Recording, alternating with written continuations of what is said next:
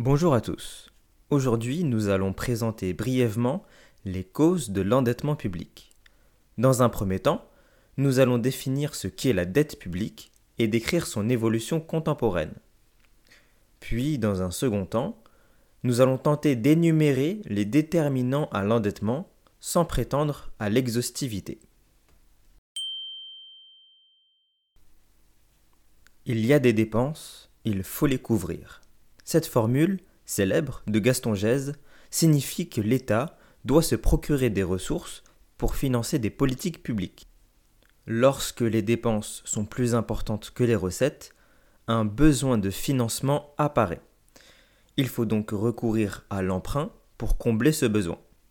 Le montant de cet emprunt est alors nommé déficit. La somme totale des emprunts non échus est quant à elle nommée dette. Pour bien distinguer ces deux notions, on peut dire que le déficit est un flux annuel et que la dette représente un stock des déficits non remboursés à un instant T. Intéressons-nous maintenant à la dette publique. Au sens de l'INSEE, elle recouvre l'ensemble des emprunts contractés par les administrations publiques, que ce soit l'État et ses organismes rattachés, les collectivités locales, et les administrations de sécurité sociale. En France, on observe une augmentation de la dette publique au cours du temps.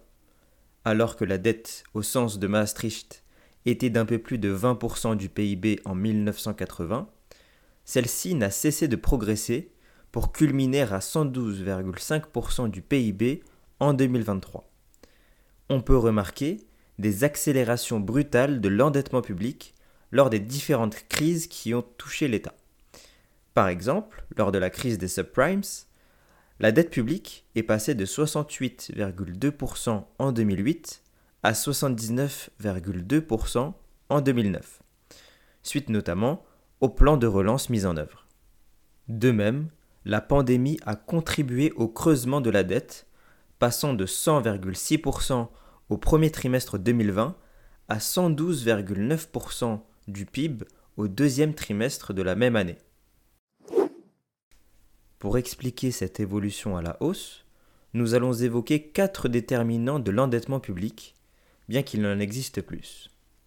D'une manière générale, l'endettement public découle principalement d'une hausse des dépenses publiques. Cette tendance serait naturelle selon la loi de Wagner, qui postule l'idée selon laquelle plus un État se développe économiquement, plus les dépenses de celui-ci augmentent. Cette théorie semble se vérifier en France avec l'avènement de l'État-providence et le développement de nouvelles missions économiques et sociales.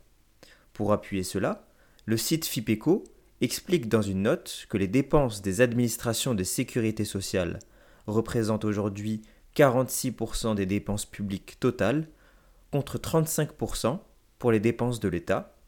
Cela démontre les missions régaliennes ont une masse financière inférieure aux missions sociales assurées par la sphère publique.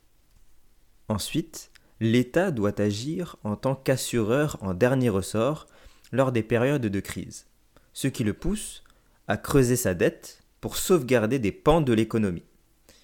Lors de la pandémie, les multiples dispositifs octroyés aux salariés tels que le chômage partiel et aux entreprises comme le prêt garanti par l'État ont contribué au déficit record de l'année 2020. Aussi, le vieillissement de la population induit de plus fortes dépenses en matière de retraite, de dépendance et de santé.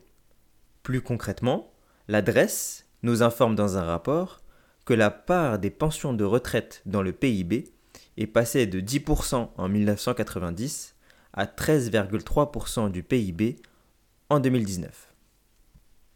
Enfin, l'endettement public peut aussi être une opportunité de financement pour les gouvernements. Jusqu'à très récemment, le taux d'intérêt pour emprunter a été particulièrement faible, voire négatif, représentant ainsi une source de financement à faible coût. Si d'autres déterminants n'ont pas été mentionnés dans ce podcast, il est tout de même important de parler des niches fiscales qui ont aussi un rôle dans l'accumulation des déficits publics. C'est ce que nous verrons dans le prochain épisode.